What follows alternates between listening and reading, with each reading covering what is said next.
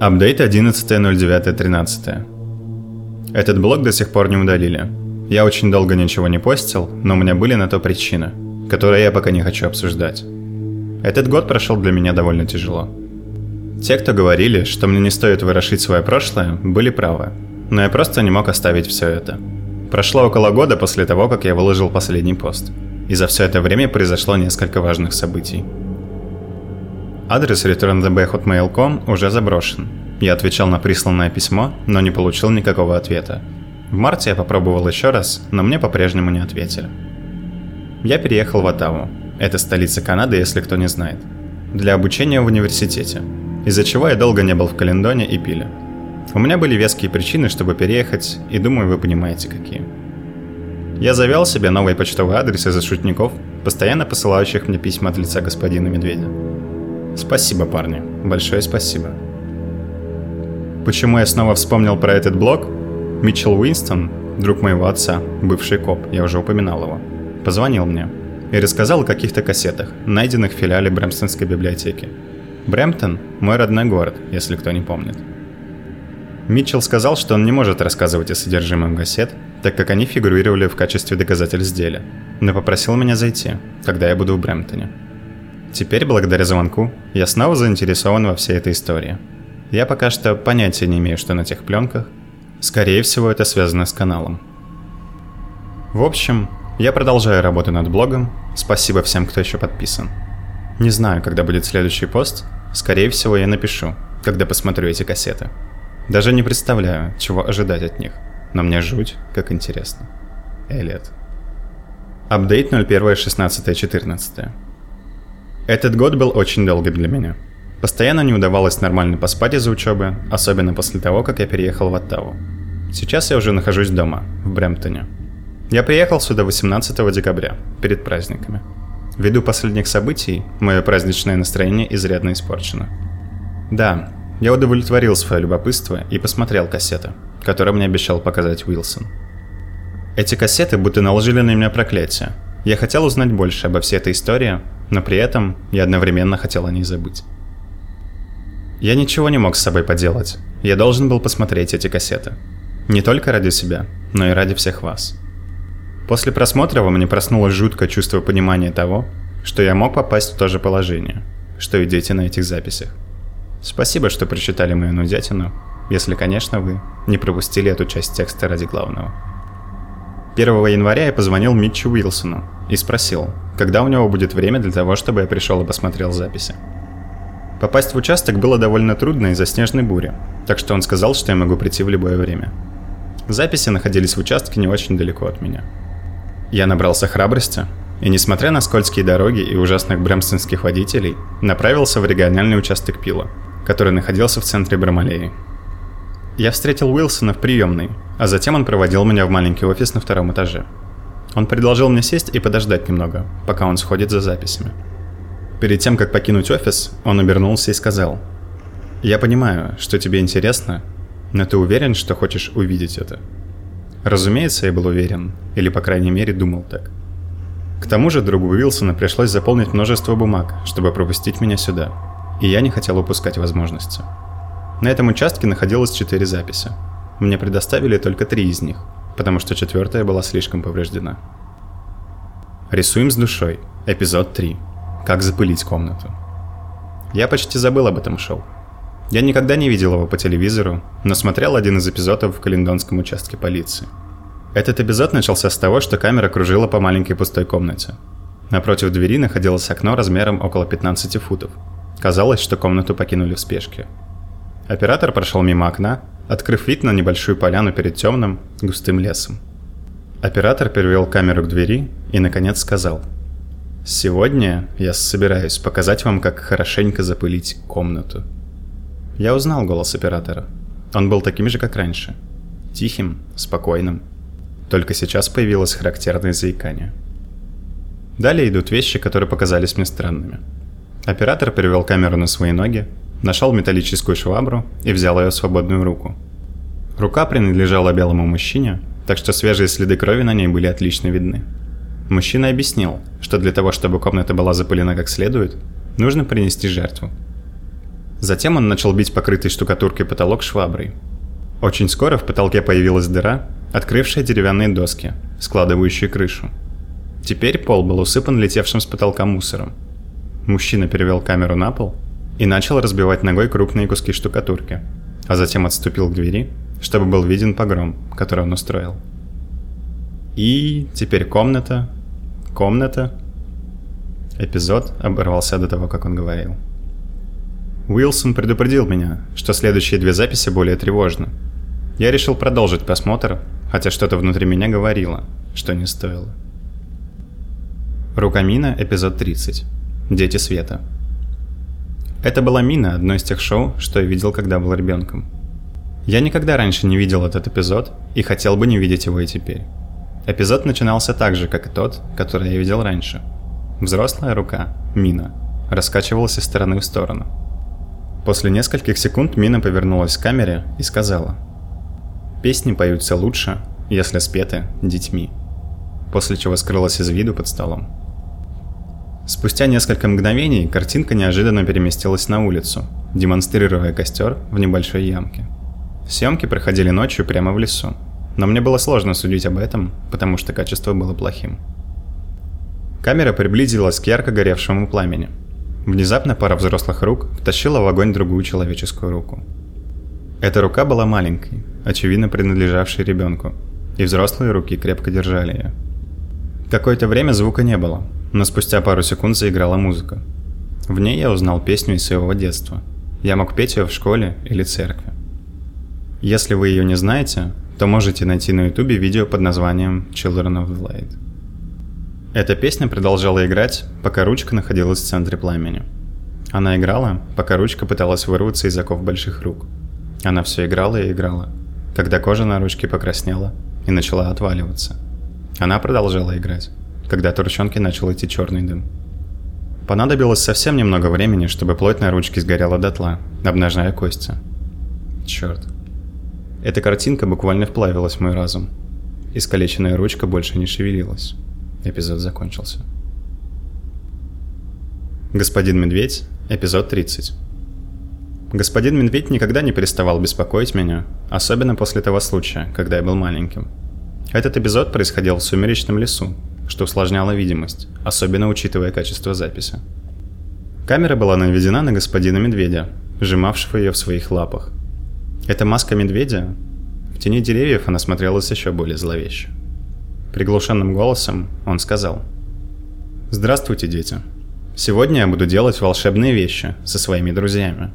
Я отправлю их в далекую страну, где они будут по-настоящему счастливы». Господин Медведь повернул камеру, демонстрируя квадроцикл с трейлером. Но что потрясло больше всего, в трейлере находилось семеро детей. Они лежали бок о бок. Это только первая погрузка, но скоро будут еще. Господин Медведь сфокусировал камеру на брезенте, разложенном на земле. Он приподнял брезент, демонстрируя большую дыру, которая была как минимум 12 футов в глубину и около 15 в ширину. Остаток эпизода господин Медведь сбрасывал детей в яму по одному. Я спросил Уилсона, мертвы ли дети? Он покачал головой и ответил, еще нет. Наконец, все дети были в яме. Несмотря на то, что некоторые из них были в неудобных позах, они были без сознания до сих пор. Витамин С поможет детям в ожидающем их великом путешествии. Чтобы показать, как он подготовился, господин Медведь передвинул камеру к нескольким канистрам бензина за кустом. Камера приблизилась к канистрам, а господин Медведь напивал себе что-то под нос до конца эпизода. Уилсон рассказал мне, что это были 7 из 16 сожженных дотла жертв – для розжига огня мужчина, игравший господина Медведя, использовал тот самый бензин. Яма, полная горящих детей. Нахрена он это делал? Меня пробирает дрожь от мысли, что я мог быть среди тех детей. Уилсон признался, что он солгал о том, что четвертая запись в Брамалее была неисправна. На ней был записан процесс самого горения. Он почувствовал, что я не готов к столь тревожному и красочному содержанию этого эпизода. И знаете что? Может быть, я и не готов. Я даже не хочу смотреть это. Пока с меня хватит. Нужно какое-то время, чтобы прийти в себя. Ведь владелец Календон 21 все еще на свободе. Продолжение следует. Элиот. Инри. Однажды жил да был мальчик по имени Элиот. Элиот был умным мальчиком, и он любил играть со своими друзьями. Однажды он посмотрел отличное телешоу про медведя и его друзей-детей. Детям нравилось помогать друг другу, ведь так и должны себя вести хорошие дети. Но также им нравился и медведь. Медведю нравились дети, так как дети хорошо помогали ему и падшему ангелу. Дети и медведь хотели играть всю жизнь с помощью их друга Мины. Но падшему ангелу требовалось еще больше помощи, так что детям нужно было принести последнюю жертву. Потому что друзья делают именно это, Элиот. Они помогают друг другу. Помоги нам, Элиот. Гори с нами, Элиот. Ты мне нужен, Элиот. Ты нужен ему, Элиот. Возвращайся в мой подвал. Пожалуйста, пожалуйста. Очень тебя прошу. Господин М. Инри. Апдейт от 04.14.15. Я правда хотел бы писать больше в свой блог. Однако определенные обстоятельства отбили у меня охоту заниматься всей этой фигней с Календон Local 21. С тех пор я получил сотни писем о моем блоге по электронной почте и даже переписывался с одним журналом касательно моей истории. Но теперь настало время рассказать всем о том, где я пропадал целый год – История штукатулки Пандоры – правда, и я ее открыл. Я открыл ее в прошлом июне, когда посмотрел четвертую видеокассету, находящуюся в распоряжении полицейского участка в Брамалее. Еще я бы хотел сказать о том количестве шуточных и фальшивых писем, которые я получал от людей, утверждающих, что они – это мистер Медведь. Давайте начнем с четвертой видеокассеты, ведь именно она так меня напугала, что я временно прекратил поиски. После нескольких недель молчания я решил спросить Митчелла Вилсона, могу ли я посмотреть ту печально известную четвертую кассету, о которой он говорил. Мне казалось, сам не знаю почему, что просмотр этой видеокассеты поставит некую точку. Вилсон определенно колебался, показывать мне ее или нет, но я был настойчив. Он предложил мне вот что. Если, когда мне исполнится 20, я все еще буду хотеть посмотреть эту кассету, то он мне ее покажет. Ничего не поделаешь, пришлось ждать. К тому времени, как мне в июне стукнуло 20, мне все еще было интересно ее посмотреть. Я позвонил Вилсону, и он мне сказал, что надеялся, что я забуду об этой своей просьбе. Но ответ «нет» меня не устраивал. Он продолжал повторять, что мне действительно не нужно смотреть это видео. Вилсон все повторял и повторял, но мне правда нужно было посмотреть его. Я должен был это сделать. И он в самом деле пригласил меня однажды утром в понедельник в отделение полиции в городе Бремалея. Я видел все фильмы из серии «Пила» и видео про убойные цеха на занятиях по этике. Я был уверен, что готов ко всему, что кассета могла мне предложить. Каким же наивным оптимистом я был. Подвал господина Медведя, эпизод 31. Когда Виллисон пошел за кассетой в комнату для хранения вещдоков, офицер полиции, ответственный за хранение улик, неодобрительно покачал головой. А на его лице было написано «Что ты делаешь?». Вильсон объяснил, что на этой кассете записан последний известный эпизод подвала господина Медведя. Естественно, я подумал, что вижу смерть этих детей, и мне стало страшно. Эпизод начался в лесу, в том же самом, что и в предыдущих эпизодах. Я далеко не сразу это понял. Была ночь, деревья и трава казались просто силуэтами, танцующими в темноте. Справа на экране виднелись тусклые отблески света. На записи не было звука, Казалось, что ночь была ветреная, но не было слышно шума ветра в ветвях деревьев. Камера медленно начала приближаться к свету. Стал виден дым, поднимающийся из дыры в земле. Языки пламени перехлестывали через край. В этот момент Вильсон поставил запись на паузу.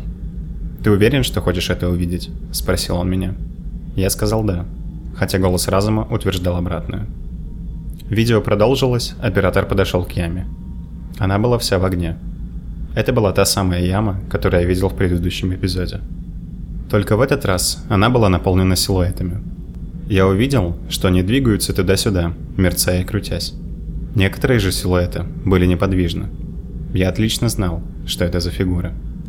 Камера начала подстраиваться к яркости, и я увидел горящую плоть. Красную, черную, расплывчатые нереальные цвета и движения. Хотел бы я забыть то, что я видел, но такое не забывается – это был не фильм ужасов, а реальность. Детей убивали ужасным образом. Это могло случиться. и со мной. Сцена внезапно изменилась. Теперь был виден рассвет, а камера стояла дальше от ямы. Огонь потух, однако дым до сих пор поднимался. Впереди была какая-то фигура, я сразу же ее узнал. Костюм господина Медведя лежал на земле. Даже без человека этот костюм выглядел все так же пугающе. Он был разложен в форме креста. Оператор обошел вокруг костюма, как будто он был ценным экспонатом. На маске жирными красными буквами был нарисован знак «Инри». Оператор отошел к брюкам и увеличил лицо медведя. Эпизод наконец-то закончился. Я не мог произнести ни слова. Я чувствовал себя как во сне. В интернете можно найти много ужасных вещей, но я никогда не видел ничего подобного. Виллисон спросил, хорошо ли я себя чувствую. «Да», — ответил я дрожащим голосом. Когда мы ушли, я заверил его, что я в полном порядке, а также в том, что в какой-то степени расставила точки над «и». Он не слишком мне поверил, однако не стал больше спрашивать. Однако же он был прав. Я был обеспечен кошмарами на неделю вперед. Я сдался. Календон Локал 21 меня больше не занимал. Больной человек, который сжег заживо кучу детей, использовал как приманку фальшивый детский телеканал. Я мог бы быть одной из его жертв, однако же я все еще жив. Наверное, мне стоит быть благодарным, но я чувствую себя виноватым. Я еще жив, только благодаря удачному стечению обстоятельств. Десять месяцев спустя я вернулся к этому делу, но теперь мне нужно изучить кое-что другое. Мой почтовый ящик ломился от сообщений. Некоторые люди просили описать все более подробно. Некоторые спрашивали, могу ли я загрузить в интернет записи с кассет, а некоторые писали мне, утверждая, что они — это господин Медведь. Во-первых, я не могу загрузить эти записи, поскольку они а. находятся в полицейском участке и б. Я без понятия, как передать записи с видеокассет на компьютер. Теперь про людей, которые говорят, что они – это господин Медведь. Вы меня не проведете. Когда несколько десятков человек притворяются одним, это очевидно. Я видел даже поддельный YouTube-канал Календон Local 21. Это забавно, но там нет настоящих видео. Кто-то взломал мой аккаунт и выложил в блоге какой-то ненормальный стишок обо мне. Я оставил его. Вы можете прочитать его выше этой записи. Я связался с администратором, и он сказал, что этот стишок запостили на Хэллоуин. Жуть. Он был отправлен с paintwithb.aol.com. Я думаю, что это еще одно шуточное письмо. С эпизодом 31 покончено. То, что я увидел, останется со мной на время, но я хочу сделать еще одну попытку. Я снова свяжусь с Митчеллом Вильсоном и попробую получить кассеты из других отделений полиции в регионе Пил. Попытаюсь запостить новую информацию, как только смогу. Уверен, что это не займет год, как в прошлый раз. Спасибо всем, кто все это еще читает. Элliot. Апдейт от 06.21.15. Привет, ребята. Еще раз прошу прощения за то, что обновляю блог так редко. Мне повезло, и я нашел полноценную работу на лето. Платят там хорошо, так что в последнее время я был занят. Но мне удалось найти время и добиться от Митчелла Вильсона, чтобы он показал мне еще несколько видеозаписей. Ему удалось провести меня в отделение полиции на улице Хурантарио. Там я посмотрел кассету, найденную в жутком доме господина Медведя. Вильсон так и не рассказал мне, сколько всего кассет было в том полицейском участке.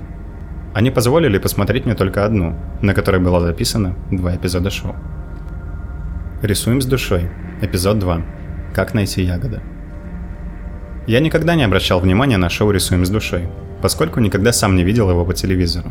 А те эпизоды, которые я видел в записи, были довольно-таки бессмысленными. Как и всегда, эпизод был плохого качества и начался с показа узкой улочки. Оператор шел по ней. С одной стороны стояли заброшенные здания, а с другой – ржавый металлический забор. Привет, художники! Сегодня я покажу вам, как найти свежесобранные дикие ягоды.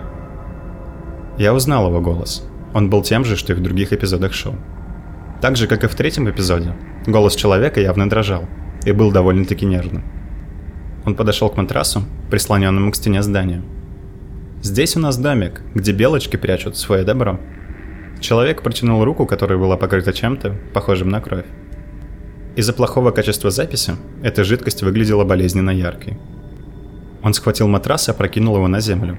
Под матрасом находился пластиковый контейнер. Камера приблизилась к контейнеру. На записи было видно, что он полот мелких краб. Камера приблизилась к контейнеру. На записи было видно, что он полон мелких красных ягод. А вот и ягоды. Оператор поставил камеру на землю на один уровень с ягодами. Взял горсточку и, по-видимому, съел их. «Ммм, вкусно!» – воскликнул он. Внезапно откуда-то раздался крик. Человек поспешно схватил камеру и бросился бежать. Эпизод заканчивался вскоре после этого. Рукамина, эпизод 39. Вечерка с пиньятами. Меня предупредили, что в этом эпизоде содержится кое-что неприятное. После последнего эпизода подвала господина Медведя мне казалось, что все, что там будет, я смогу перенести. Я давно не видел руку Мину, мне было любопытно, что будет в этом эпизоде шоу. Сейчас я бы очень хотел не смотреть его. Эпизод начался довольно-таки нормально. Мина и ее безымянный коллега говорили о предстоящей вечеринке для своих друзей. Мина предложила поиграть в пиньят. Ее друг согласился, и рука начала делать странные движения пальцами. Эпизод внезапно перенесся в плохо освещенную комнату. Кажется, это была пустая кладовка. Мне сразу же бросился в глаза человек, привязанный к стулу в центре комнаты. Он казался мертвым, его тело свисало на сторону. Когда другой человек вышел в поле зрения камеры, привязанный начал вырываться. Можно было услышать сдавленные вопли. Другой человек был одет в черное, капюшон скрывал его лицо. Он достал металлическую бейсбольную биту и поднял ее над головой привязанного. Затем он размахнулся и сильно ударил. Звук был негромким, но достаточно низким, чтобы понять, что удар был мощным. Одетый в черное загородил почти весь обзор, но было видно, что привязанный потерял сознание, и его тело свисает вперед. Другой человек продолжал размахиваться и бить. В конце концов брызнула кровь, которая запятнала белый потолок и деревянные стены. Я рад, что одетый в черное загораживал обзор камеры. Я бы не хотел увидеть то, во что превратилась голова привязанного после того, как ее искал шматели битый. Эпизод закончился вскоре после этого. Конечно же, содержимое этого эпизода взволновало меня. Я спросил у полицейских, был ли опознан... Я спросил у полицейских, был ли опознан привязанный к стулу человек. Они ответили, что, судя по всему, это отец одного из детей, похищенных господином Медведем. Мне кажется, что он пришел в дом господина Медведя, чтобы спасти своего сына или дочку. Я не спросил, как его звали, но сейчас думаю, что должен был сделать это. Я также понимаю, что эпизод похож на печально известную игру с ножницами. Если другие эпизоды про Рукамину похожи на этот, я не хочу их больше смотреть. Я не знаю, сколько я еще буду просматривать эти записи в полицейских участках. Честно говоря, я чувствую, что зашел в тупик. А когда я прошу о помощи, я получаю все эти шуточные письма от людей, утверждающих, что они это господин Медведь. Это письмо от paintwithbl.com – это очевидная подделка, в которой говорится о том, как он или оно любит меня. И когда я написал, чтобы он отстал, я получил слово «инри» в ответном письме. Это должно прекратиться. Но я отвлекся. Я продолжу искать информацию. Спасибо вам всем за то, что вы продолжаете читать про это безумие.